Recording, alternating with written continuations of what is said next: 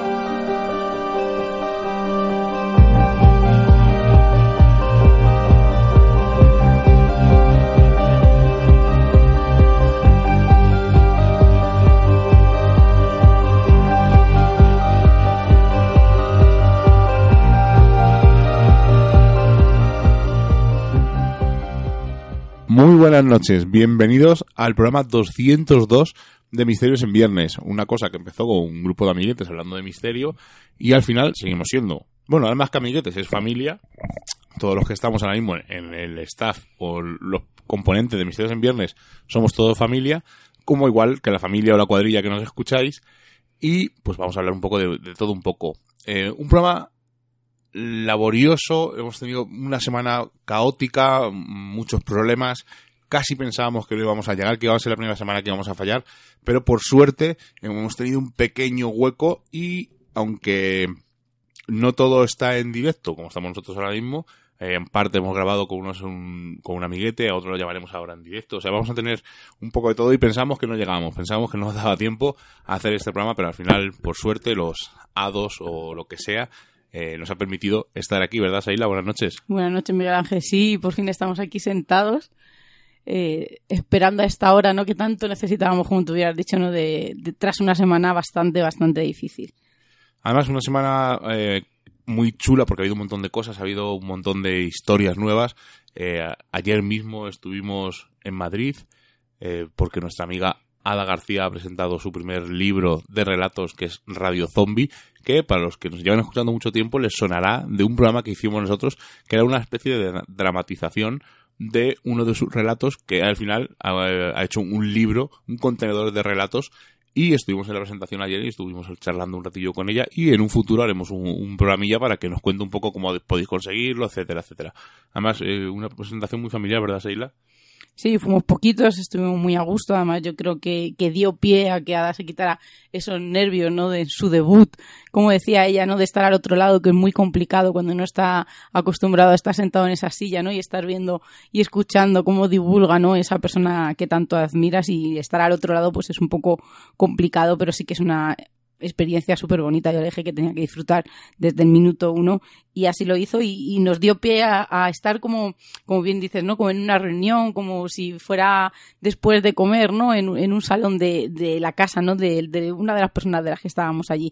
Yo creo que, que nos dio para, para, para conocer un poquito más a Ada, para profundizar, para contar anécdotas que hemos vivido con ellos y, y, estuvo muy bien, ¿no? A veces está muy chulo ir a un sitio donde hay muchísima gente porque conoces a gente que solo habías visto, ¿no? O podías haber hablado a través de internet.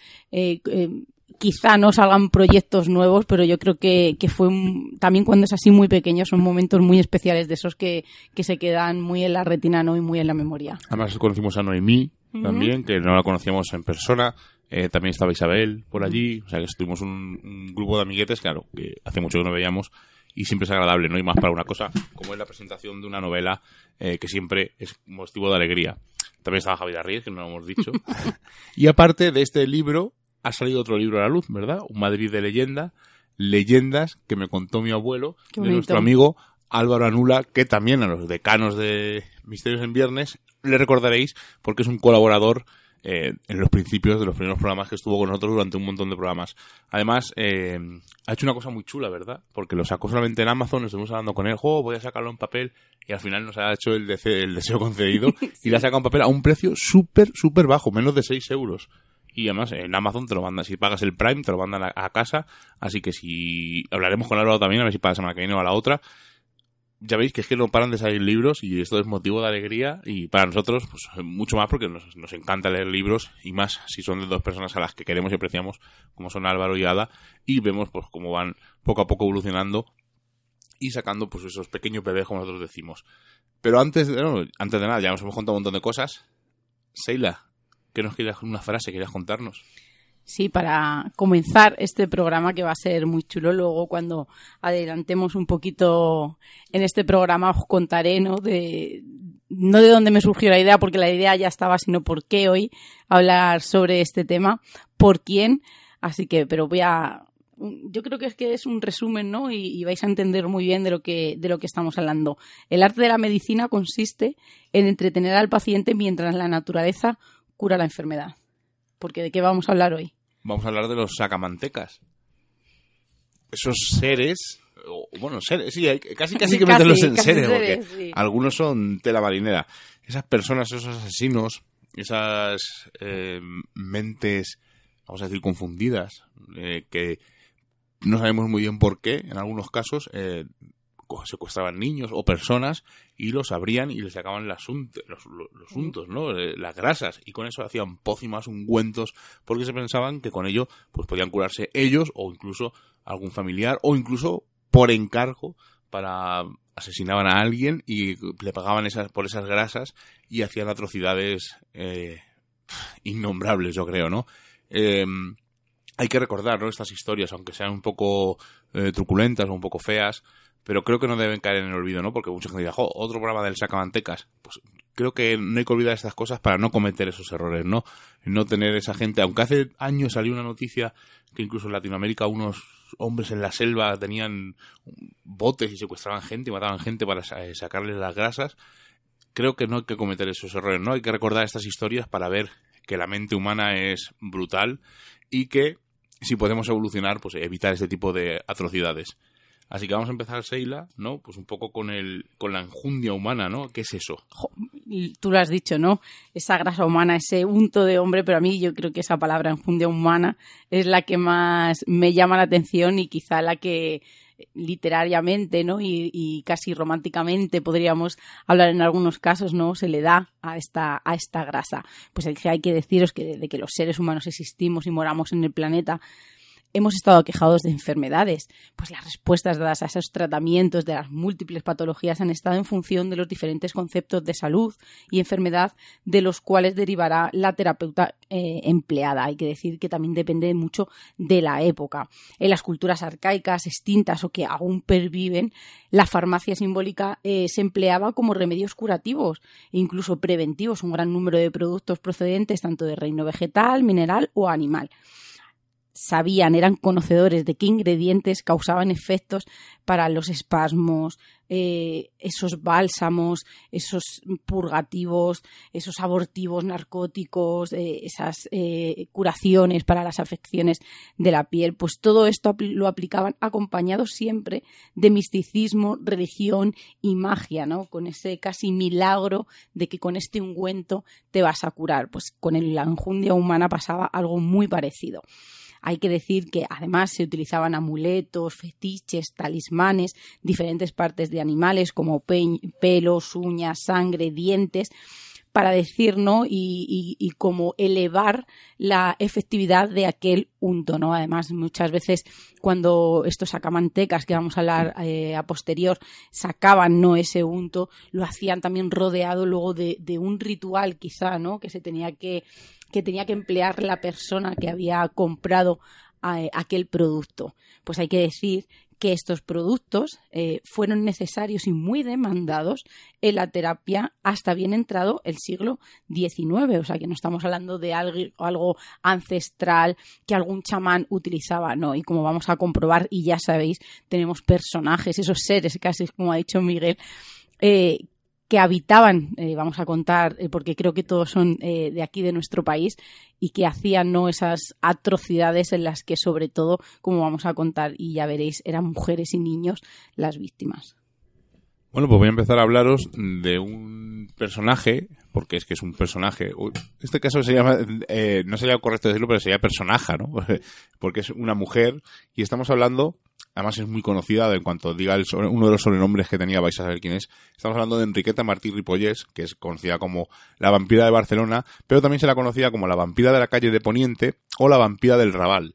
Además, eh, era asesina en serie, era secuestradora y era proxeneta de niños. Pero estos tanto asesina en serie, secuestrador y proxeneta, hay que ponerlo un poco entre comillas porque eh, investigaciones actuales aseguran que era una persona que tenía ciertos trastornos mentales y de la que solo se puede probar el secuestro de una niña que se llamaba Teresita Guitar. De eso hablaremos un pelín más adelante, pero antes vamos a ver quién era esta mujer, ¿no? Pues nació el 2 de febrero de 1868 en San Felipe de Llobregat. De muy joven, Enriqueta se traslada de su ciudad natal a Barcelona, donde trabaja como niñera, pero pronto eh, comienza a ejercer la prostitución tanto en burdeles como en lugares dedicados a esta actividad, como el puerto de Barcelona o el portal el portal de Santa Madrona. En 1895 se casa con un pintor llamado Juan Punjaló y la pareja tuvo una relación tormentosa. Además dicen que se separaron bastantes veces, incluso más de seis veces, y eh, según Puñaló decía que su matrimonio fracasó porque la, por la afición de Enriqueta por los hombres, que tenía un carácter extraño, que era un poco falsa, que era impredecible, y mm, sus continuas visitas, hemos dicho, a casas de mala muerte, porque como hemos dicho antes, pues ejercía la prostitución. A pesar de estar, de estar casada, no dejaba de frecuentar estos ambientes y llegó un momento en que se separaron y nunca tuvieron hijos, aunque esto vais a ver que da un giro un poco extraño. Enriqueta llevaba una doble vida, ¿no? Durante el día mendigaba y pedía en casas de caridad, iba a conventos, iba a parroquias, vestía harapos y por la noche se vestía con ropas totalmente distintas, con ropas lujosas, sombreros, pelucas y se hacía ver sobre todo por la zona del teatro del liceo, el casino de la Rabasada y otros lugares donde acudía la gente un poco acomodada.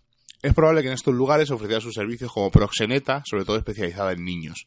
En 1909 fue detenida en su piso de la calle Minerva de Barcelona, acusada de regentar un burdel donde se ofrecían servicios sexuales de niños entre 3 y 14 años. Junto a ella fue detenido un joven de una familia de alta posición social. Gracias a los contactos con altas personalidades, eh, porque además, como hemos dicho, contrataban sus servicios como proxeneta infantil, Enriqueta nunca tuvo un juicio por el asunto del burdel y el proceso parece que se perdió en un olvido judicial y burocrático. Sin embargo, no tenía ninguna necesidad de mendigar, aunque a ella le gustaba, ya que además de su como trabajo de, como hemos dicho, de proxeneta, también era curandera. Y este doble trabajo le daba el dinero suficiente para vivir sin problemas. Enriqueta ofrecía ungüentos, pomadas, filtros, cataplasma, pociones, un largo etcétera, sobre todo para curar la tuberculosis, que era muy temida en aquella época, pero no solamente esa, la tuberculosis, sino cualquier tipo de enfermedad que no tuviera una cura en la medicina normal y tradicional de esa época. Gente de alta clase pagaba grandes sumas de dinero por estos remedios. Supuestamente, los productos que utilizaba para fabricar sus remedios estaban compuestos por restos humanos de los niños que, como hemos dicho, secuestraba y prostituía. De esos niños aprovechaba casi todo, la grasa, la sangre, los cabellos, los huesos, que incluso decían que los transformaba como en polvo, y por esta razón no tenía ningún tipo de problema a la hora de deshacerse de los cuerpos de sus víctimas. Pero llegamos a una fecha bastante importante, que es el 10 de febrero de 1912, cuando secuestró a Teresita Guitar con Gos, que es la que hemos nombrado antes, que es por lo único que se la puede acusar. Durante todo, durante dos semanas, todo el mundo buscó a esta chica y hubo una gran indignación popular, ya que se, eh, se demostraba que el temor de la población por los secuestros infantiles era fundado y que las autoridades habían pasado un poco de este tema. Sería una vecina, llamada Claudia Elías, la que pondría a la policía tras la pista de Enriqueta.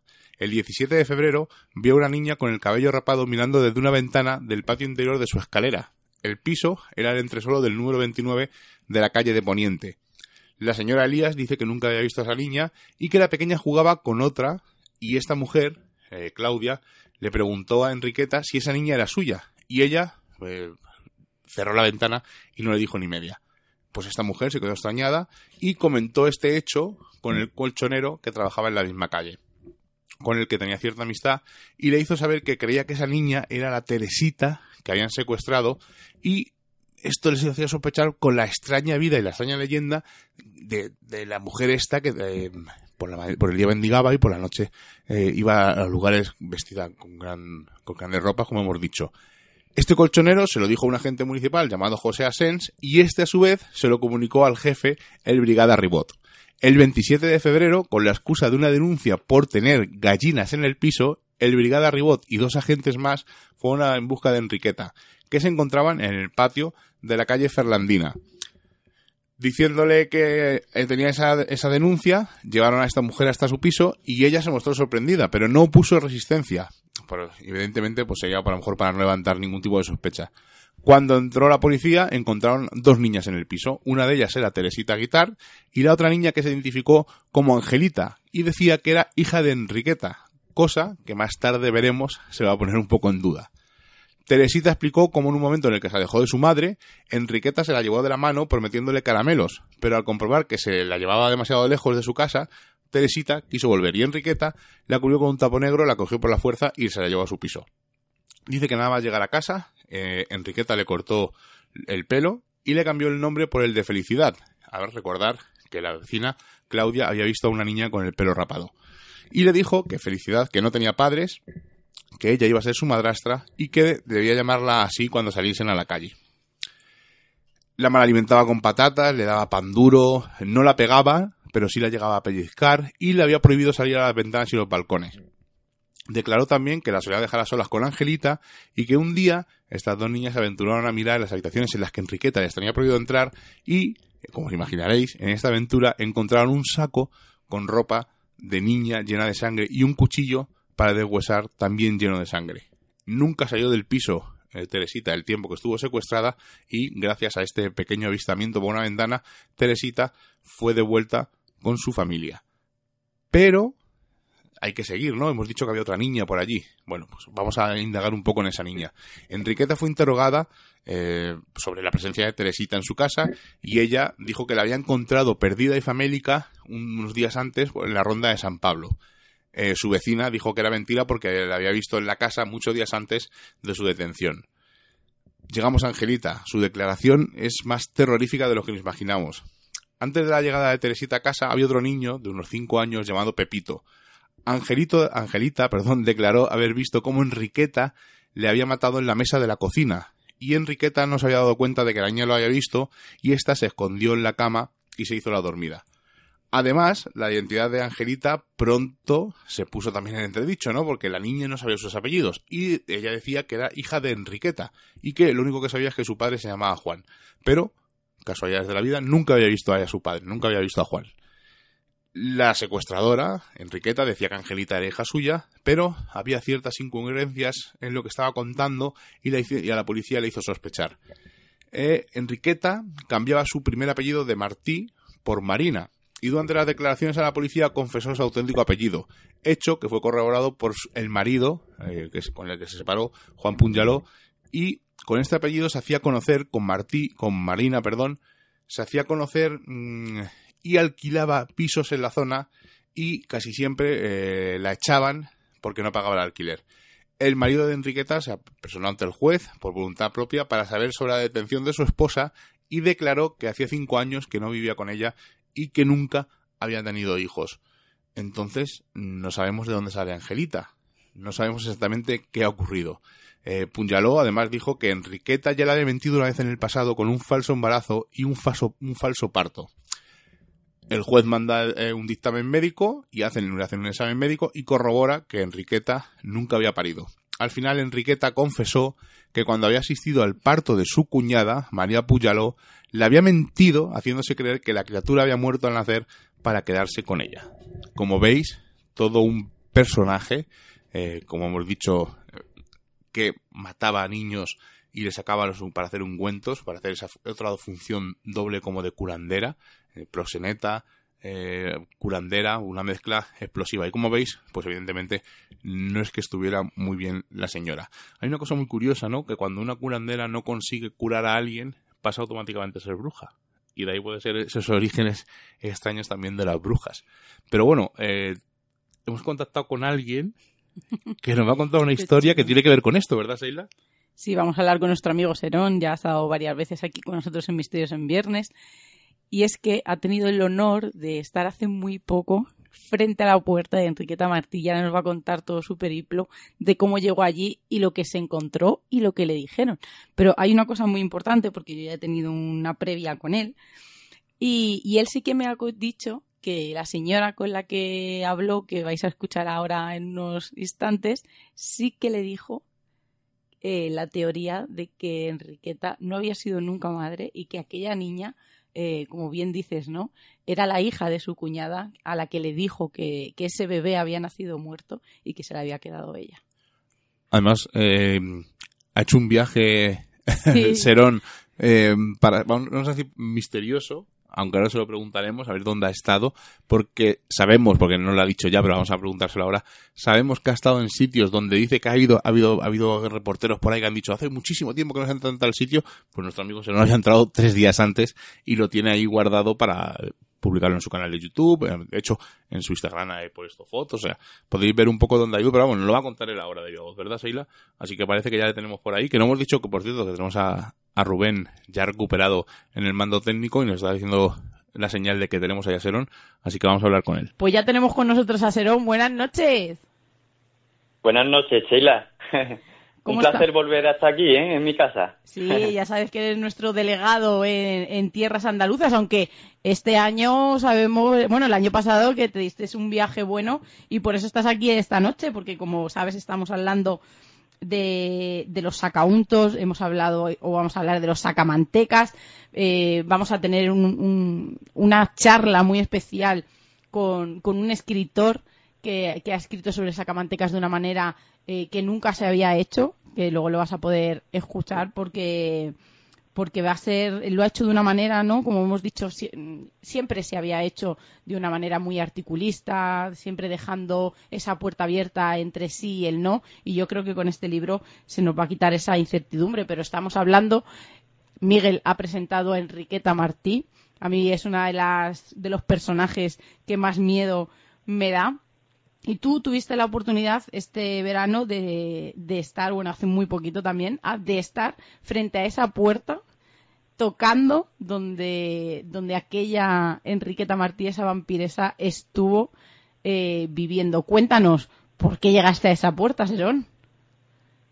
Pues, como bien sabéis ustedes, yo siempre que viajo, eh, siempre ando buscando cualquier resquicio de misterio que haya por, por cualquier lugar y Barcelona no, no es para menos, ¿no? Y estando allí con Mateo, se me ocurrió de ver varios lugares que tenían que ver con el misterio y uno de ellos era eh, el barrio de Raval, ¿sabes? La casa de Enriqueta Martí. Se lo propuso a Mateo y Mateo me dijo, pero ¿cómo vamos a ir a esa casa hoy día, a saber quién vive allí? Y le dije yo, ¿y por qué no? Y allí nos presentamos al carrer de Ponén, al antiguo carrer de Ponén, que hoy día es el carrer de Joaquín Costa, número 29. Y, allí estuvimos intentando ver la, vivienda donde esta Enriqueta, famosa mujer, ¿no? O Sacamanteca, eh, vivió. ¿Qué ocurre cuando eh, te encuentras frente a esa puerta? Pues me costó, me costó trabajillo encontrarme frente a esa puerta porque estuvimos pegando al porterillo donde vive la actual propietaria, Ana María, ¿no? Y no había nadie. Y en una de esas que salió una mujer con su perro a pasear el perro, hice yo así, agarré la puerta, me metí en ese portal y, y la sensación, pues, imagínate, es única, es única, es, es historia del misterio aquel portal, ¿sabes? fui hasta la puerta y increíble, es una sensación indescriptible. Hombre, me imagino. Decir que Mateo es un compañero de fatigas, al que lleva siempre detrás, ¿no? Porque parece su pepito grillo en el no, no vamos a entrar, no, no vamos a subir, ¿no? Pero que al final siempre termina haciendo caso a Serón que le puede, ¿no? Como siempre decimos, esa ilusión que tiene por el misterio y por esos personajes, ¿no? Que forman parte, yo creo, de, de nuestro folclore y, que yo creo que, que, como siempre, ¿no? Que viene el coco, que viene la condesa sangrienta, entonces yo creo que, es muy importante que sigamos recordando a, a, estos personajes, ¿no? Que han creado, como ya digo, nuestra cultura popular. Cuéntanos más, ¿qué es lo que lograste saber acerca de Enriqueta? Bueno, pues eh, me dispuse a pegar a la puerta, ¿no? Insistiendo, digo, lo mismo no a escuchar timbre, estaba el porterillo roto, pero no habría nadie. Y yo ya estaba tirando un poco la toalla porque estuvimos allí cerca de media hora dando vueltas en el pequeño edificio que tiene lo que es en, el entresuelo, que es donde vivía Enriqueta, ¿no? Y una primera planta. Y estuvimos echando fotos por todo el edificio, el pequeño edificio, ¿no? Y yo ya perdí la esperanza y dije, mira, Mateo, aquí no nos abren, ya por lo menos podemos ¿no? darnos con un canto los dientes de que hemos estado aquí, ¿no? En este sitio tan histórico y, vámonos. Y cuando estábamos bajando la escalera, entró Ana María. Y, yo la conocía de haberla visto en vídeo y me dirigí hacia, ella y le dije, oye, disculpe, como haciéndome yo eh, el que no sabía nada, ¿usted sabe si aquí vivía, vivió Enriqueta Martí? Dice, sí, dice, y vivió en mi casa, porque yo soy la, actual propietaria. A mí se me pusieron los vellos de punta Sheila, No me extraña, se me están poniendo a mí ahora mismo. y nada, le, le pregunté si podía enseñarnos su vivienda y esta mujer se negó. Se negó porque dice que un familiar suyo estaba en ese momento eh, acostado ya, ¿no? Eran las nueve y media de la noche, estaba acostado y no quería, ¿no? que molestáramos a ese familiar suyo. Yo creo que fue más desconfianza, porque claro, si a ti te vienen dos personas que no conoces de nada para ver tu casa, ¿no? Es entendible, mm. claro que sí. Es entendible. Y bueno, eh, le dije yo, vale, pues nada, dice, si venís una próxima vez más temprano os dejo pasar. Y viendo la mujer la carilla de pena que yo puse, porque estaba como... Se me había ido la ilusión, ¿no? eh, me dijo, mira, dice, no vaya a poder entrar, pero te voy a enseñar la habitación donde tenía a los niños encerrados. Nos la enseñó porque está justo enfrente de la entrada, así de lejillo. Dice, te voy a enseñar una foto que tengo de ella. Y nos sacó una foto que le habían regalado unos grupos de investigación que habían estado en su casa. Y, nos enseñó una foto de, de la mismísima Enriqueta Martí, ¿sabes? Y increíble, increíble. Pues nos contó de todo, de todo, desde la habitación donde tenía los niños encerrados hasta, por ejemplo, como ella se enteró de, que vivía en la mismísima casa de Enriqueta Martí, porque ella no lo sabía, ¿sabes? Ella no lo sabía. Ella eh, se enteró, Sheila, porque fueron dos aficionados del misterio allí al portal, la vieron y, y, le dijeron, oye, ¿sabes si en esta casa vive alguien? Muy parecido a lo que nos pasa a nosotros con ella, ¿no? Y ella le dijo, sí, vivo yo, ¿por qué? Y dijo, es que usted sabe que en esta casa vivió Enriqueta Martí. Y dijo ella, bueno, ¿y esta persona quién es? Y le informaron. Y dice que esta mujer, cuando le dijeron que, vivía en la casa de una asesina en serie, pues imagínate, quedó sorprendida. Qué curioso suele pasar, ¿no? Que en, en, casos así, en donde esos personajes han vivido, ¿no? Mucha de la gente eh, que en la actualidad eh, han pasado por esa casa ni siquiera sabían quién vivía ahí anteriormente. ¿Y qué más te contó la mujer sobre Enriqueta? Pues mira, por ejemplo, eh, se dice que ella mataba ¿no? a los niños en, en su casa, ¿no? Es mentira, en su casa no, no los mataba. Digamos que los mataba en una vivienda colindante a su casa, en el mismo rellano esa vivienda hoy día da a la farmacia que hay en la, en la calle, de, ¿sabes? En la calle de Joaquín Costa. Eh, ahí es donde ella mataba a los niños y en su vivienda, donde nosotros pudimos estar, es donde los prostituía. ¿Sabes? Y nada, nos, nos contó poquito, eh, ¿sabes? bueno, sí, que ella muchas veces cuando se ha asomado a la ventana, dice que ha pasado gente que ha empezado, sobre todo los primeros años de vivir ella allí, que empezaban a, a decirle asesino, asesina, que eres, ¿sabes? Vamos, insultos de todo tipo, descalificativos de todo tipo, porque se creían que ella era Enriqueta Martí, ¿sabes? Mira tú qué locura. y, y poquito más, ¿no? La mujer nos ha contado, pues, todo lo que habéis contado ustedes antes. ¿sabes? Nos ha hecho un breve resumen de todo lo que a ella le contaron sobre esta mujer y nos ha dejado claro donde ella actuaba, que era en la vivienda colindante, que es donde mató al famoso Pepito, al niño, ¿sabes? que, que ella secuestró, lo mató ahí, en, ese, en esa planta alta de la farmacia, y, y poco más, poco más. Curioso, ella ¿no? de, de día, sí, sí, que de día era una mendiga y Claro. que de noche, pues por esa misma escalera por nos- donde nosotros bajamos, eh, en aquel portal, pues iba ella de noche súper arreglada y siendo, ¿sabes? Llevando una vida de lujo.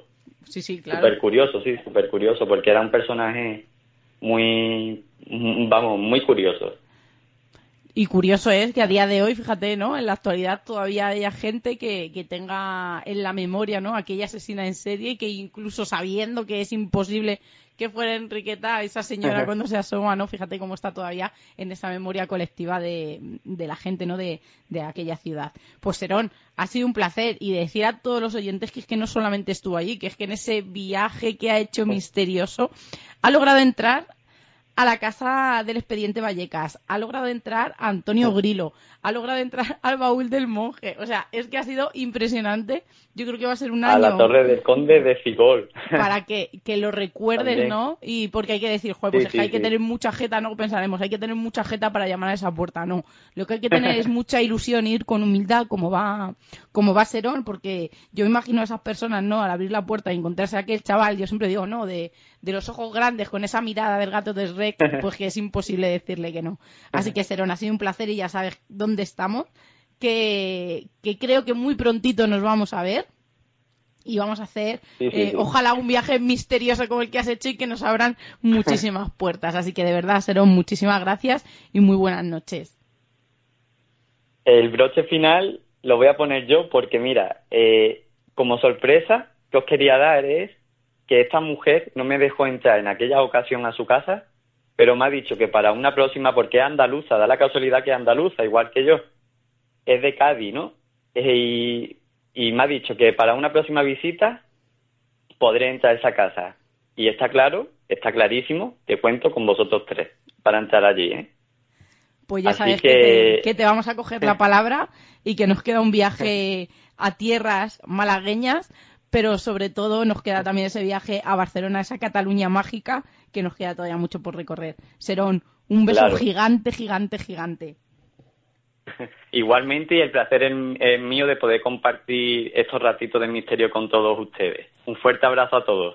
Un beso. Un beso. Pues le tomamos la palabra a Serón y ojalá que el próximo día que vuelva a la casa de Enriqueta Martí eh, vayamos con él, ¿no? Y toquemos aquella puerta, pues habéis podido escuchar, ¿no? Lo que aquella mujer que ni siquiera sabía en qué casa vivía hasta que aquellas personas le empezaron a recriminar, ¿no? Cuando ella se asomaba por la ventana, pero como, como os he dicho, ¿no? Eh, él sabía que nosotros habíamos hecho eh, una anterior presentación de Enriqueta, pues esta mujer lo que le hizo desde el principio es contarle toda la historia, como si él no supiera nada desde cero, enseñarle la foto, enseñarle un poco dónde estaba aquella habitación donde supuestamente tenía a, a la niña, pero sobre todo el, el pensar ¿no? en esta teoría de que, fijaros, ¿no? como dice Miguel, casi tocaba todos los palos, ¿no? Curandera, fijaros, ¿no? No era la primera vez que, que engañaba incluso a su marido con, con esa maternidad. O sea que yo creo que para mí es todo un personaje, evidentemente, de folclore español y de la cultura popular que, que no debemos de olvidar. Bueno, vamos a hablar, antes de hablar de otros asesinos o de otros sacamantecas, vamos a hablar de las farmacias, porque ¿qué tienen que ver las farmacias con esto, Seila? Muchísimo. Además, tengo que deciros, antes he, dicho, ¿no? ¿Por qué quería hacer hoy este programa? Pues eh, me estoy leyendo Insólito de, de Paco Pérez Caballero. Hay que decir que me está sorprendiendo mucho. Tiene una historia súper chula, con una visión en muchos casos muy parecida a nosotros, ¿no? En el que él ha podido vivir experiencias, pero en el fondo, ¿no? Lo físico y la ciencia, pues le tira, le tira mucho más. Y una de, de las historias que él cuenta es, es estos sacauntos, ¿no? La historia, por qué, se por qué, ¿no? Ese pensamiento mágico, dónde se vendía, quién lo hacía. Entonces yo creo que lo quería hacer como un poco en pequeño, un pequeño homenaje. Hablaremos eh, dentro de unos programas, ¿no? Me gustaría hablar con él. Ahora sabemos que está en una situación difícil y estamos dándole un poquillo de tregua a, a Paco, ¿no? Y, pero sí que nos gustaría, sabemos que presenta en Madrid. El día 31 presenta, no ha dicho todavía la librería, pero presenta en Madrid y seguramente pues se llenará porque es una persona que sale en televisión, en Cuarto Milenio. El libro, yo todavía no lo he leído, el anterior me gustó mucho. Pues este de verdad te va a encantar porque, porque tiene muchas pinceladas. O sea, me encantaría hacer un montón, o sea, programas solamente de un capítulo, perdón, porque sí que es verdad que, que te hace ¿no? el querer recordar a, esos personajes. Así que estamos hablando de farmacias. Evidentemente en algún sitio se tenía que vender estos, esta grasa. También se hacía de forma clandestina, que era por la parte, ¿no? O por la vertiente que más se hacía. Hemos estado hablando de que se pensaba, ¿no? Que era un, un ungüento, una pócima, algo milagroso, ¿no? Con el que se iba a curar. Él, además pone una frase muy chula en la que más o menos dice que, que quien, que, a ver, aquella persona que tiene poder adquisitivo y tiene una enfermedad, como diciendo, ¿no? ¿Quién no sería capaz de comprar aquello, ¿no? Si, se, si, si con ello pudiera salvar su vida. Entonces yo creo que es una cosa muy entendible, ¿no? Y, muy coherente y sobre todo en aquella época en la que se pensaba que incluso se utilizaba como producto de belleza, ¿no? De, de, esa eterna juventud. Pues como hemos dicho, uno de los sitios en los que se vendían, pues fue en esas primeras farmacias que se dispensaba evidentemente a un alto precio. Eh, la grasa humana era a precio de oro para la cura de enfermedades o incluso, como hemos dicho, para alargar la vida. No obstante, nadie sabe cuál era su procedencia, tampoco a nadie le interesaba, ¿no? Quizá tampoco si uno está malo y le está diciendo que tiene tuberculosis, como vamos a hablar en algunos casos, y te dan una solución o una enfermedad, una cura para esa enfermedad casi mágica, pues realmente de donde venga casi te da, te da igual. Pues hay que decir que, que no había un proveedor oficial, y que el acceso a estos restos humanos pues no era sencillo. Además, las leyendas se dispararon porque unos creían que procedía de doncellas pelirrojas con piel blanca como símbolo de inocencia, de solamente niños, de chicas y jovencitas que, fueran puras. Y, pero hay que deciros que los cuerpos que habían sido o que habían muerto ¿no? por, por enfermedad no servían, o sea que deducimos que, que valían aquellos cuerpos que, que, que fallecían ¿no? por muerte violenta o por muerte natural. Pero claro, eh, esto dispara eh, no solamente que ese mercado negro existía, pero fijaros, ¿no? Se está vendiendo en un local en el que todo el mundo tiene acceso, sí, a un alto precio, pero todo el mundo puede entrar a una farmacia, igual que lo hacemos en la actualidad, pues se podía hacer eh, en la antigüedad. Entonces decían, no, había esos rumores de que incluso se hablaba de que eh, esos boticarios, para mantener a su clientela, llegaban a matar a una persona por año para conseguir eh, satisfacer las necesidades de, todos sus clientes. Quizá fuera así, pues no lo sabemos. Pero ¿pudo algún boticario llegar a, a cometer este crimen? Quizá. Pero también existen casos de los que conocemos, a los que se le acusó eh, libremente, ¿no? Eh, de haber eh, causado estos asesinatos y estos hechos atroces y eran acusaciones falsas a boticarios, porque el pueblo pretendía hacerse eh, cargo de las farmacias. Todo el mundo quería tener una farmacia, evidentemente, ¿no? Para sacar aquellos beneficios que estaba sacando con solamente con este unto, incluso fijaros, ¿no? Mataban a una persona y podrían vivir durante un año. Pues entonces era eh, la envidia, ¿no? De, de, todo trabajador, vamos a decirlo. Pero también es verdad que Paco eh, cuenta un caso muy curioso en el que hay un, un chico, un joven, en el que entra a una farmacia y de repente el chico se encuentra indispuesto, se encuentra mal y el chico pues se marea, ¿no? E incluso llega a perder, como el, se desmaya. Fue algo muy puntual, fue algo que no duró. En ese momento, pues las personas que estaban en la farmacia, incluso eh, el, boticario salió para reanimar a este chico, o sea que fue, pues eso, un desvanecimiento eh, rutinario y cotidiano que nos puede pasar a cualquiera por una bajada de azúcar, una bajada de tensión, etcétera. ¿Qué ocurrió? Este padre pensó que a su hijo algo le había hecho el boticario que le hizo que se desmayara para poder llevarle a la parte de atrás, matarle y sacarle el unto. Esto llegó a las autoridades, quienes abrieron una investigación y evidentemente, pues tras los testigos que había aquel día en la farmacia, más todas las explicaciones que, que, dio el boticario, incluso el hijo que le dijo, no, si no me haya pasado nada, yo me empecé a encontrar mal, ¿no? Empecé a marearme y ya no me acuerdo de más. Pero fijaros, y él cuenta que no es el único caso en el que se acusó falsamente a estos boticarios para quitarles el puesto o quizá eh, no tanto no como tacharles de, de asesinos directamente. Es curioso, ¿no? Son historias un poco eh, sangrientas, un poco Sí, pero- truculentas, pero que hay que recordarlas, como he dicho al principio. No hay que olvidar ese tipo de historias. Y ahora vamos a hablar de otro personaje muy fílmico, porque incluso hay películas, eh, que a lo mejor en un principio vas a decir, no sé qué hace este señor aquí, pero os va a sorprender un par de cosas. A mí un par de datos que me han sorprendido. Uno lo desconocía totalmente porque conocía la leyenda y la historia, pero uno me ha dejado un poco descolocado, que es, además lo voy a contar casi al principio. Vamos a hablar de Manuel Blanco Ormasanta, que es el autor de 13 asesinatos durante el siglo XIX, eh, que no fue ejecutado porque es el único caso documentado de licantropía clínica. Es- estamos hablando de la enfermedad mental y no, claro, del monstruo o el ser mitológico. Era conocido como el hombre lobo de Ayariz y es considerado por mucha gente como una representación real del sacamantecas.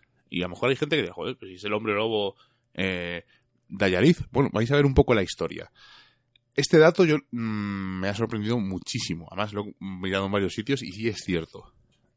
Manuel Blanco Romasanta nació el 18 de noviembre de 1809 en Regueiro, en Galicia, pero fue, o sea, fue puesto en el, el registro como Manuela Blanco Romasanta, con nombre de chica.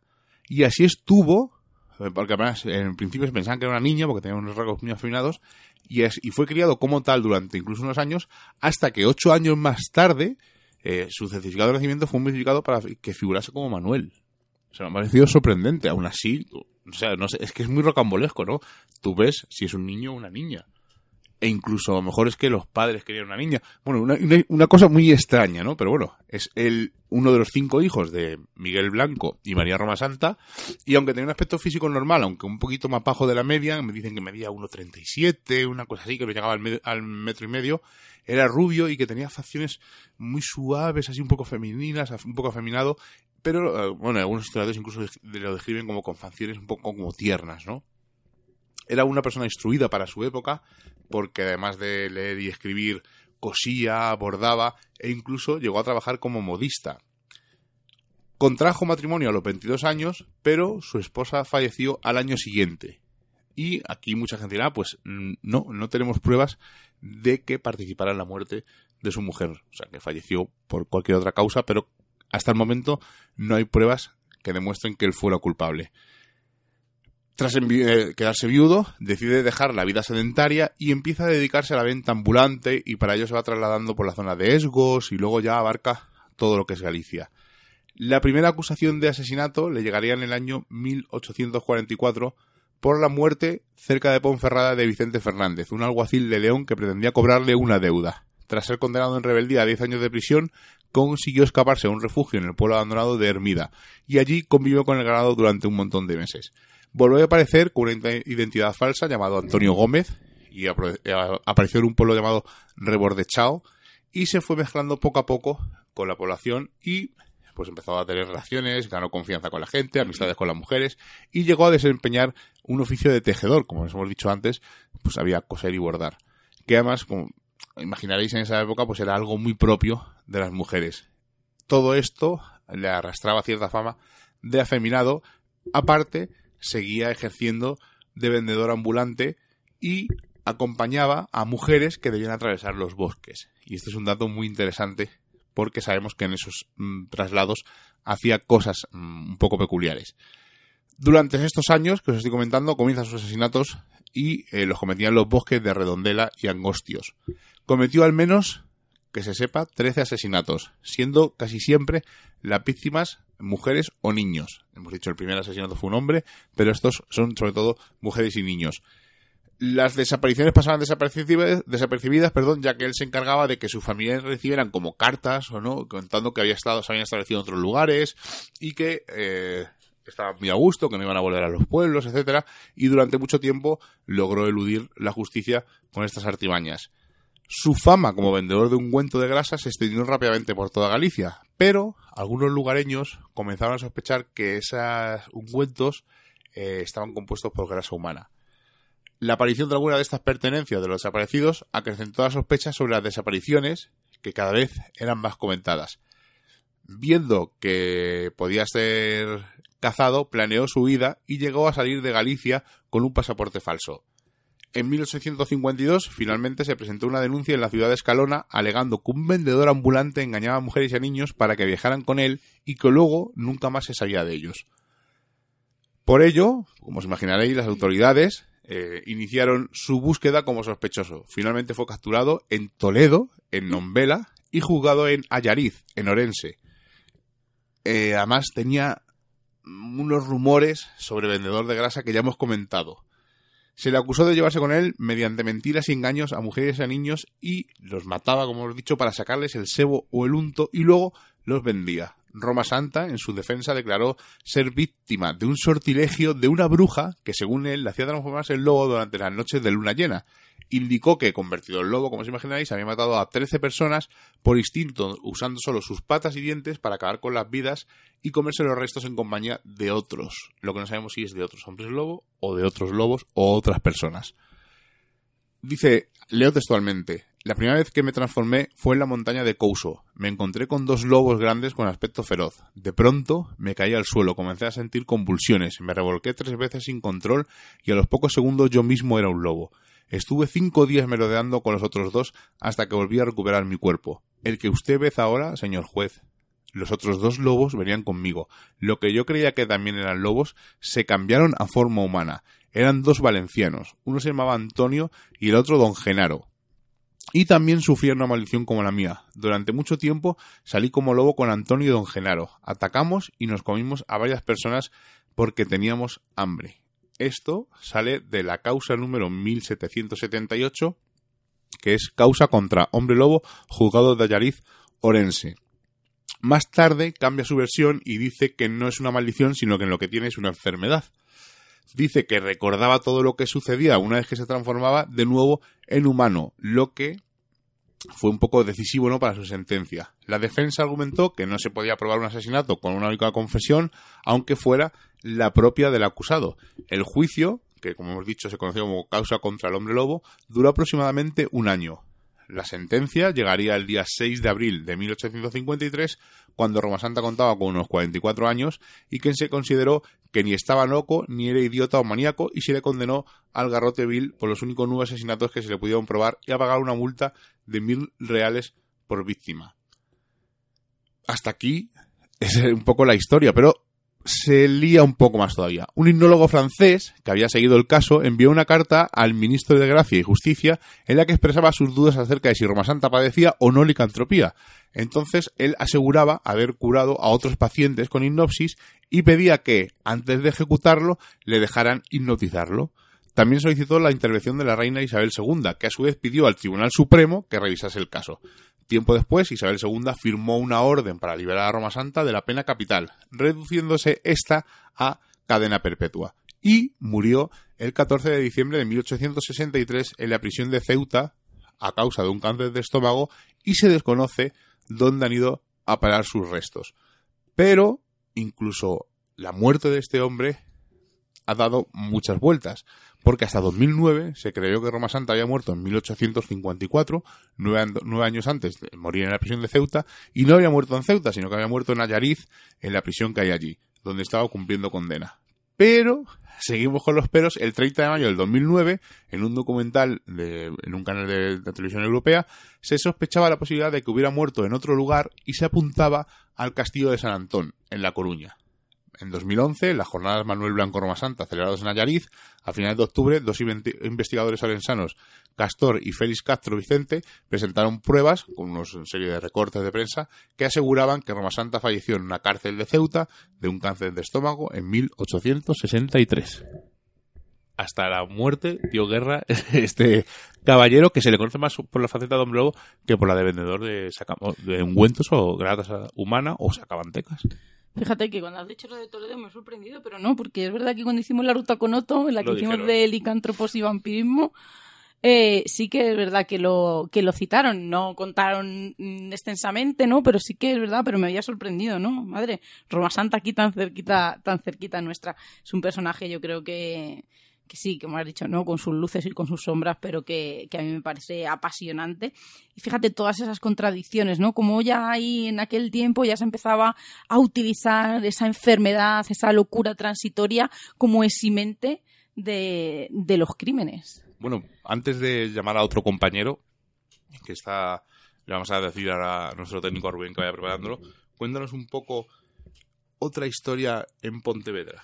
Pues es que es maravillosa en el más sentido oscuro de, de, la historia. No estamos hablando de una historia de rumores, de leyendas, no. Estamos hablando de que nos vamos a ir a Pontevedra y vamos a hablar de un relato, un caso que viene relatado en el Boletín de Jurisprudencia y Administración publicado en 1857.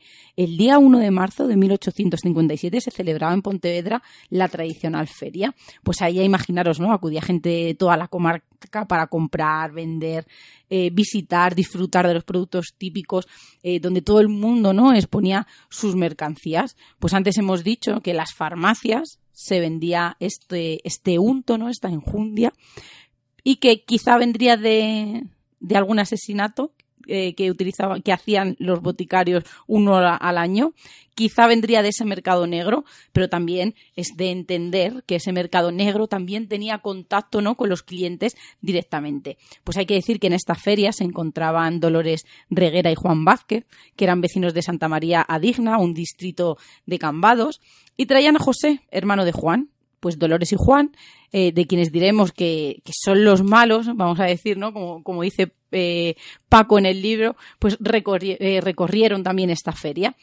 Hay gente que dice que rogaron a varias personas que le compraran a José, ese joven de 18 años y hermano de, de Juan, eh, para, para, utilizar su grasa en, en, las boticas. Pues algunas de esas personas a las que les llegó este macabro ofrecimiento no estaban interesadas en esta grasa y acudieron inmediatamente a la Guardia Civil para denunciar el asunto.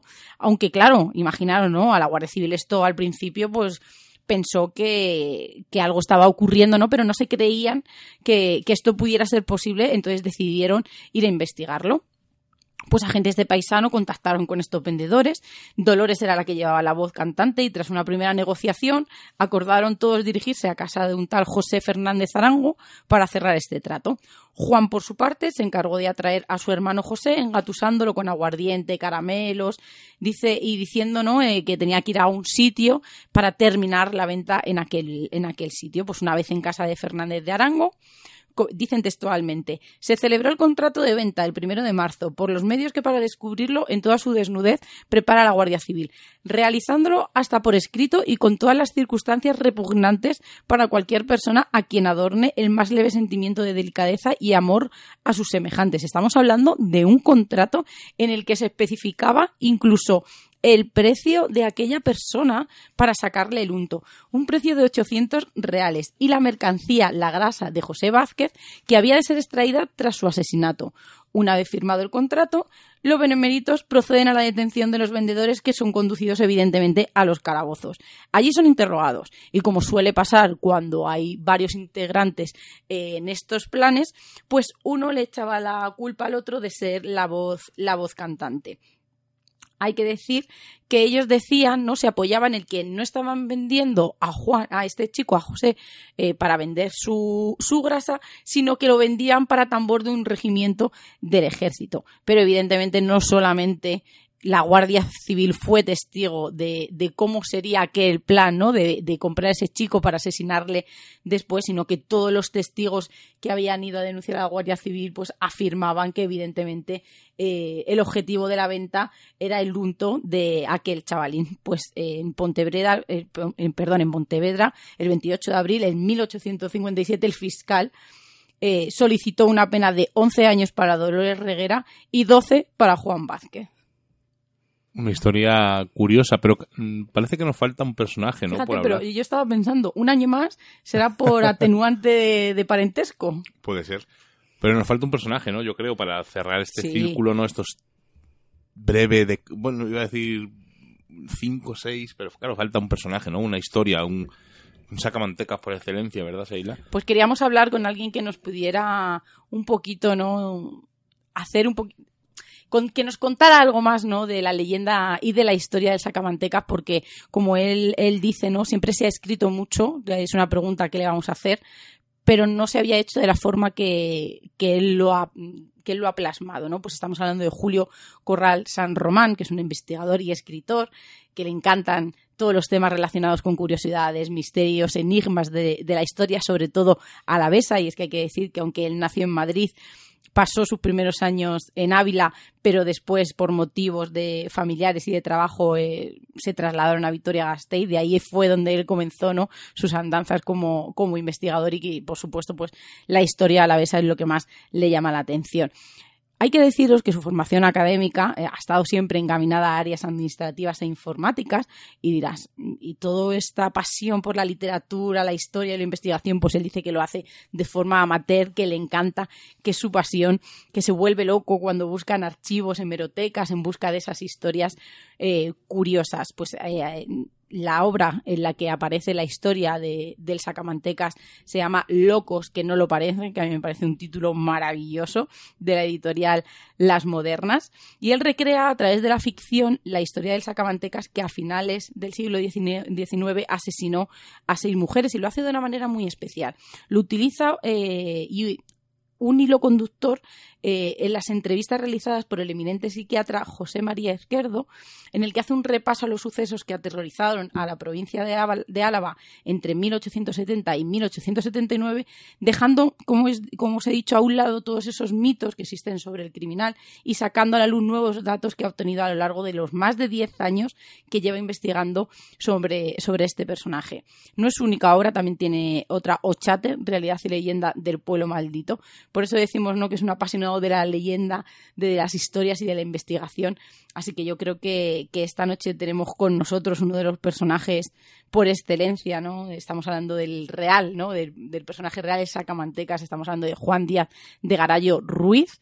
Así que ese violador y asesino en serie español que vivió y asesinó en Vitoria y que realmente no es esa, esa imagen que tenemos cuando nos dicen sacamantecas, pues es la imagen que nos viene a, la memoria. Bueno, pero ya nos dice Rubén que le tenemos al teléfono, así que vamos a pasar a hablar con nuestro amigo Julio. Pues ya le tenemos aquí. Muy buenas noches, Julio. Buenas noches, encantado de estar con vosotros. Y nosotros también, ya sabes que te hemos dicho eh, un poquito antes de la entrevista, ¿no? Que nos encantaba ese libro de ese título, ¿no? Locos que no lo parecen porque da como mucho miedo, ¿no? El, poderte cruzar con alguno de los de los personajes que estamos hablando esta noche o del que tú nos vas a hablar ahora y que ni siquiera, ¿no? Eh, te puedas rozar con él un hombro, pues yo creo yo creo que a todo el mundo le pone los vellos de punta. una de las cosas que nos ha llamado mucho la atención y que, y que nos ha hecho decidirnos por hablar contigo esta noche es que, a ver, hay muchas cosas eh, pequeñas, ¿no? Extractos por ahí de información sobre el sacamantecas, pero sí que es verdad que y realmente no se ha escrito mucho acerca acerca de él. Y como bien dices tú no siempre se ha hecho de un modo especulativo donde esas hipótesis y teorías nos dan siempre el margen ese pequeño margen al error y donde la historia y la leyenda siempre se han mezclado. Yo creo que, que esta noche no es el momento idóneo para que nos des las claves de, de dónde está ¿no? esa, esa historia, esa parte de leyenda y dónde están los datos reales. Pero primero yo creo que Miguel te quería hacer una pregunta que yo creo que es la de rigor. Yo creo que es la pregunta, buenas noches Julio, lo primero. Muy buenas. La pregunta de rigor, ¿quién era el sacamantecas? Bien, pues eh, lo más sorprendente, no era ningún sacamantecas, en realidad. Estamos hablando de Juan Díaz de Galayo, un, un, un aldeano a la vez de finales del siglo XIX que era un simplemente una bueno simplemente pero era un asesino en serie. Él nunca realmente nunca llegó a actuar como un sacamantecas en el sentido de alguien que se dedica a matar y, a extraer eh, partes del cuerpo de, de, otras personas pues para hacer ungüentos o, o, cualquier otro tipo de cosas. Hablamos de un de un asesino eh, que se dedicaba bueno que el mayor problema que tenía era realmente un odio terrible hacia las mujeres y ciertas tendencias eh, necrófilas, lo cual le hizo cometer una serie de, de crímenes que pues que eh, llegaron a crear eh, bastante alerta en la zona. Y esto dio pie a que surgiera la, surgiera la, la, leyenda, el rumor de que se trataba de un sacamantecas, porque bueno, era muy difícil para la gente de, de la época el, el aceptar que alguien, un vecino suyo, pudiera cometer este tipo de, de, asesinatos, ¿no? Entonces siempre se achacaba a un ser misterioso o a un extranjero, era lo típico, ¿no? El, el culpar enseguida a, la gente de fuera. Hemos escuchado, ¿no? Esas seis víctimas, pero ¿es verdad que hubo dos intentos fallidos? Hubo varios, hubo varios intentos, eh, aparte de, los casos que, él llegó a reconocer, hubo bastantes ataques más. No sé, nunca se va a poder llegar a descubrir si realmente tenía intención de, matar a estas mujeres o, o al revés, o atacaba a las mujeres sin, sin tener intención de matar y acababa matándolas, ¿no?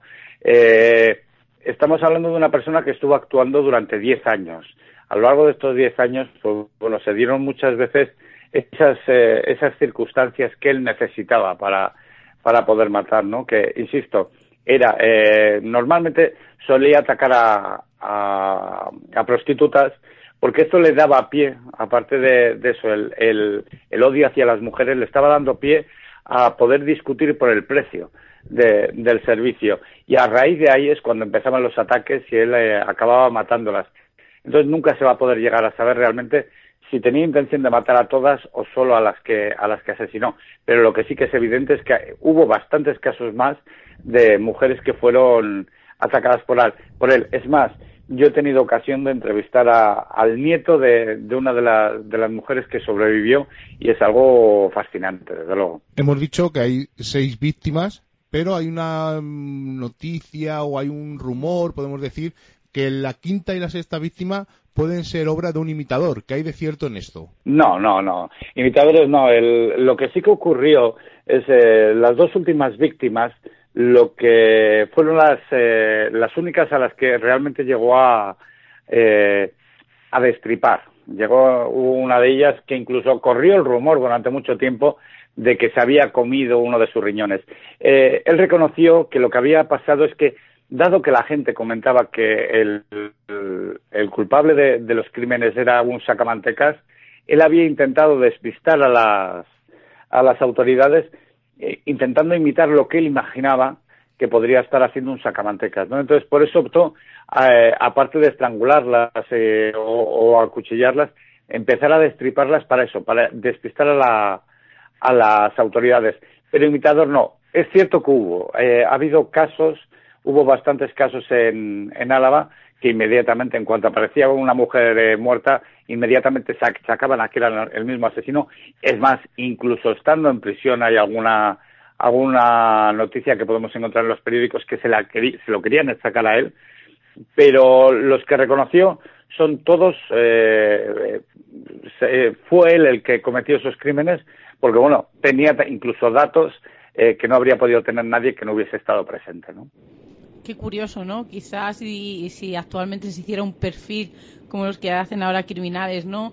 esos móviles sexuales, quizá con una infancia, ¿no? Con su madre muy complicada, en el que quizá sentiría, ¿no? Placer al asesinar a aquellas muchachas. Pero fíjate, estamos hablando de, de, esta noche estamos hablando de personas que quizá a primera vista no, no parecieran ser tan inteligentes, pero que todas los estamos, hemos hablado de, vamos a hablar de la venta, ¿no? De, de personas. Estamos hablando de, de un mercado negro de esos asuntos. Estamos hablando de alguien al que se le apodó una cosa quizá no de forma premeditada por parte de él para como has dicho no despistar a la policía y que nunca llegó a cometer esos hechos estamos viendo que, eran unas personas muy especiales que como digo no que quizás hicieran uno de los eh, novedosos perfiles podríamos sacar eh, algo muy curioso pero ¿Qué ocurrió? ¿Cuál fue el final de, del Sacamantecas? ¿Fue a Garroteville como algunos de los personajes de esta noche? ¿Estuvo en la cárcel o salió impune? Mm, se le detuvo, le, detuvieron quizás un poco por, eh, por haber cometido los últimos eh, asesinatos eh, muy seguidos. Se le detuvo de una forma normal, porque no es extraño encontrar en, en Internet, que ahora es donde encontramos toda la información, referencias a que la causa de la detención fue una niña que, que, le vio por la calle y dijo, ¡uy, qué hombre tan feo! Y la policía le, detuvo. No, la, la, detención se hizo tras una investigación eh, habiendo testigos de que la habían visto con alguna de las víctimas. La cárcel es curioso lo que has dicho de, la inteligencia que tenían, porque estamos hablando de alguien que, bueno, es, cierto que era un analfabeto, pero utilizó su estancia en prisión, los, años que estuvo en prisión, para aprender a, leer y a escribir.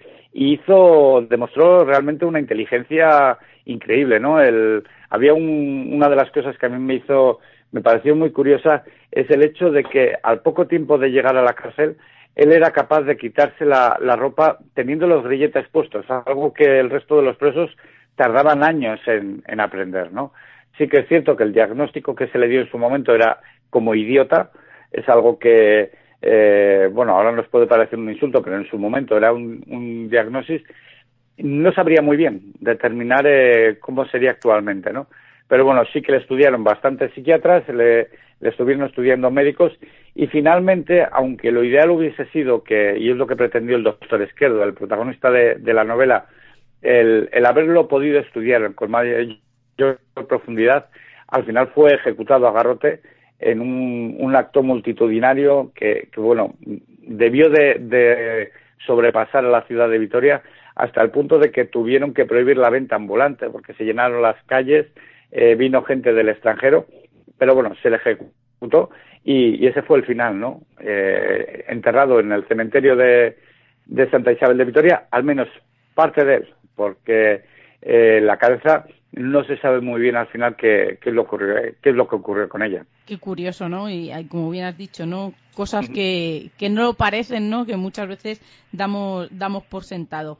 Te quería hacer una última, una última pregunta. ¿Por qué el sacamantecas?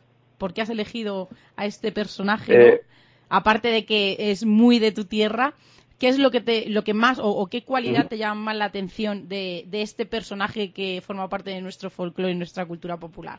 Pues eh, ha habido dos razones principales. La que me llevó un poco a investigar el, el tema fue el descubrir eh, precisamente la cantidad de, de, leyendas que había alrededor de, de, la figura de Juan Díaz de Galayo, eh, ir viendo poco a poco cómo muchas de ellas se iban desmontando eh, por la lógica, ¿no?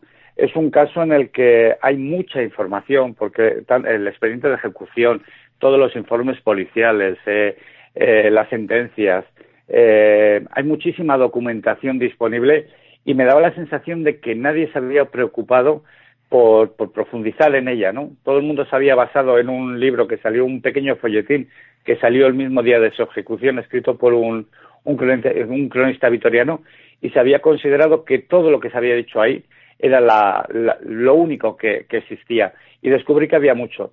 Y por otro lado, lo que me, una de las razones por las que me decidí a escribir la novela es porque me sorprendió que nunca se habían mencionado a las víctimas. ¿eh? Eh, en el caso del Sacabantecas es muy fácil encontrar datos como hablábamos de que había matado a seis personas o había atacado a X mujeres, pero nadie se había preocupado jamás por sacar a la luz a estas mujeres, ¿no? Y yo he tenido el enorme orgullo, si se puede decir de alguna forma, de por primera vez sacar sus nombres, sacar el nombre, los apellidos, contar eh, lo, poco que he podido descubrir sobre su, sobre su vida, porque eran mujeres que tenían, pues eso, tenían familia, tenían amigos, tenían proyectos. Alguna estaba a punto de casarse y me parecía muy triste que haya pasado la historia el, el, asesino y nos hayamos olvidado siempre de las víctimas, ¿no? Que parecía que eran simplemente datos estadísticos. Esas han sido las dos razones principales para escribir esta novela.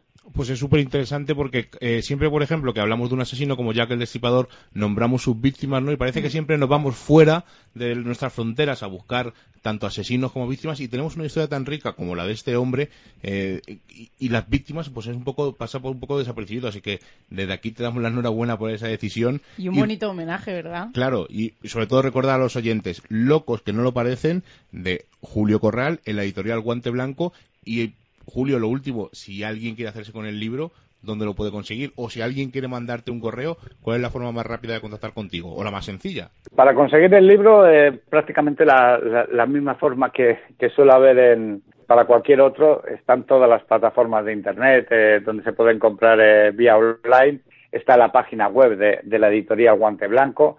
Eh, si alguien se quiere poner en contacto conmigo, no tengo ningún problema en, pasaros mi, mi correo electrónico, que aparte es muy fácil, porque es correo arroba juliocorral.net y luego, desde luego, eh, en cualquier librería que, eh, que se acerquen a ella, si no lo tienen, lo van a poder solicitar a, la editorial y les va a llegar en un par de días. Pues Julio, ha sido un placer tenerte aquí en Misterios en Viernes, darte las gracias porque estas horas introspectivas de la noche eh, contactar con nosotros en directo y siempre es un placer pues documentarnos y descubrir nuevas cosas y nuevos detalles sobre historias que parece que sabemos todos la historia de Sacamantecas y realmente si escarbas vemos que lo que conocemos es lo popular pero realmente hay una historia muy muy curiosa detrás de ella. Pues os lo agradezco yo porque por darme esta oportunidad de, llegar a vuestros oyentes. Muchísimas gracias. Muchas gracias a ti, Julio. Un abrazo, amigo. Un abrazo. Abrazo.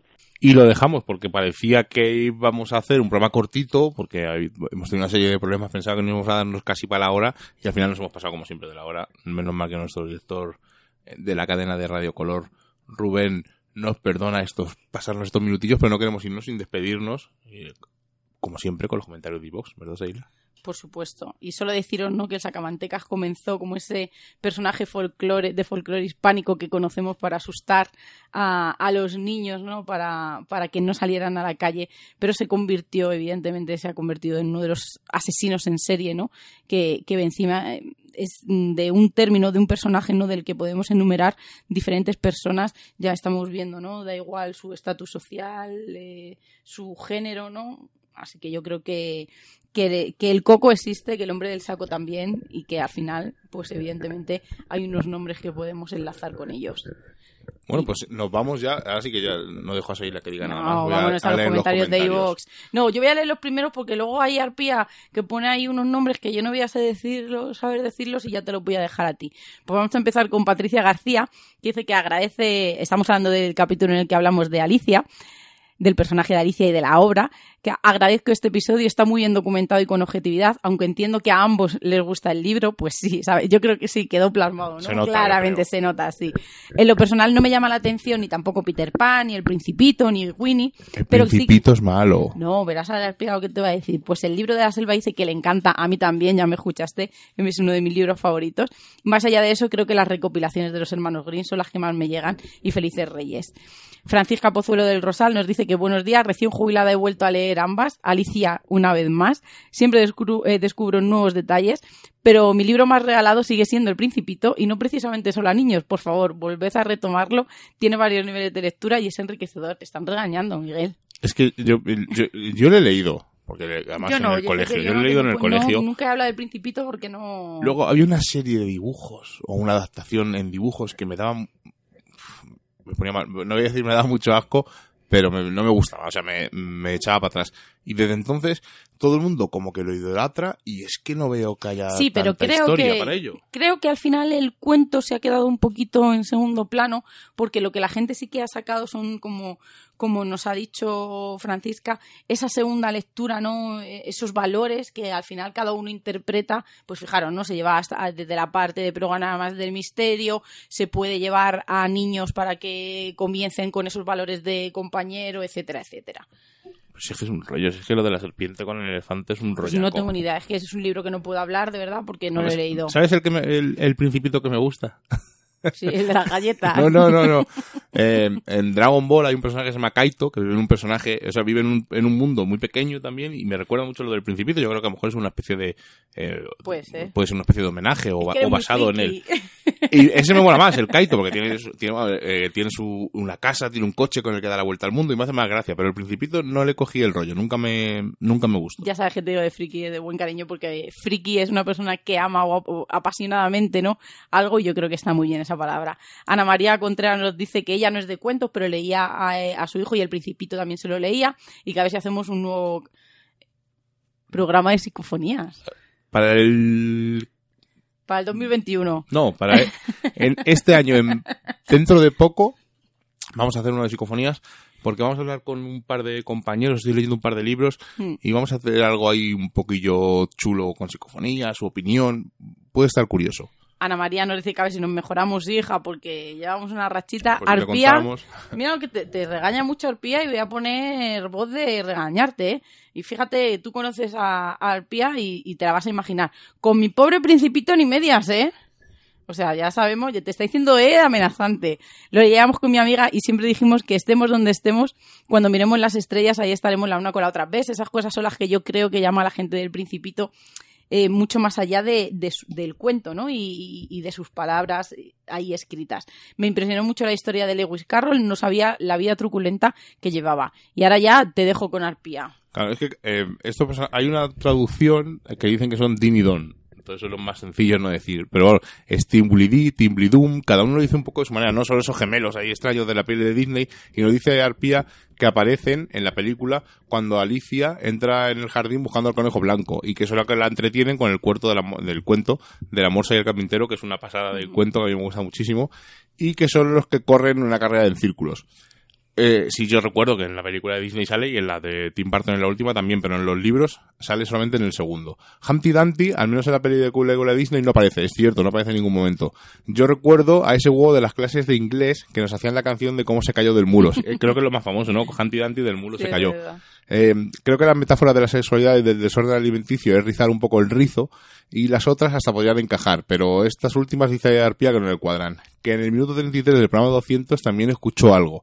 Eh, un beso a toda la cuadrilla. Pues un Vamos beso a a todos, por supuesto. Eh, como vamos a hacer unas psicofonías, vamos a meter esos audios porque también nos dijeron en el programa de Oscar Fábrega que Mm. había una psicofonía extraña. En el de Oscar tengo muy claro lo que es. En este no le me ha dado tiempo a escucharlo y lo comentaremos. Chefan nos dice saludos cuadrilla, me encanta la magia, los sueños, los cuentos y Alicia es una mágica historia que tiene muchas y variadas interpretaciones, depende de cada mirada. No creo que haya significados erróneos, pues cada forma de vivir te aporta puntos de vista diferentes y válidos para cada cual. ¿Ves? También esto se podría ampliar al principito. Dice, Miguel, qui- quizá que te obligaran a leer el Principito consiguió que no lo disfrutaras. Retómalo y tal vez te sorprendas. No es que sea mi preferido, pero mola. Mis historias favoritos eran Colmillo Blanco y sobre todo Pinocho. Gracias, sonrisas y amor por un 19, 2019 lleno de encuentros en cuadrilla, Luna. Pues un, un beso muy grande, Luna. Y eh, se le olvidaba, dice, ánimo Rubén, de aquí en adelante para mejor. Pues todavía está recuperándose, pero ya está mucho, bueno, a mí se está mucho mejor, está en los mandos técnicos, está ahí a tope.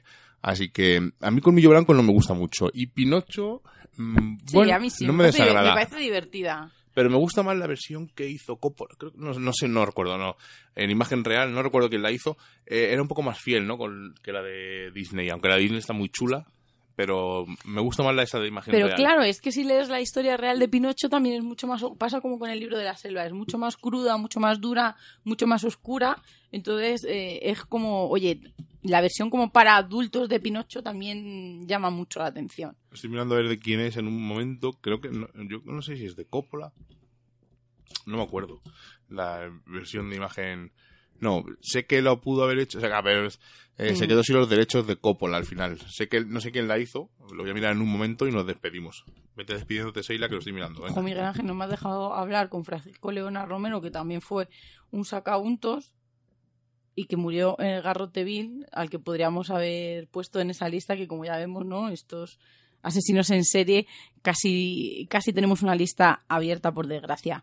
Pues deciros eso, ¿no? Que ha sido un placer, que de verdad eh, ha sido eh, el realizar este programa por, por la lectura de ese capítulo que nos ha hecho eh, Pérez Caballero, que, que no solamente nos trae esta historia alucinante, sino muchas más que me están dejando con la boca abierta. ¿Lo encuentras? No, así Pues lo que te lo dejo de tarea para, el tarea próximo, para la semana que viene. Para la semana que viene. Chicos, ha sido un placer como cada viernes, de verdad, ha sido nuestro pff, rato de escape después de esta semana infernal y muchísimas gracias por estar ahí siempre con nosotros. Miguel, Hasta la semana que viene. hasta la semana que viene, Rubén, Miguel Ángel, buenas noches. Como ya hemos pasado el umbral mágico, mágico de la medianoche y nos reclama el misterio, nos ocultamos nuevamente en nuestras guaridas a seguir con nuestra vida mundana. Es que Rubén sigue ahí, digo, Rubén y Miguel están ahí todavía buscando. Y la próxima semana nos volvemos a encontrar con nuevos temas del misterio, los cuales no revelaremos en su totalidad, porque recordad, estáis escuchando en Radio Color en la 106.2 Misterios en Viernes. Hasta la semana que viene.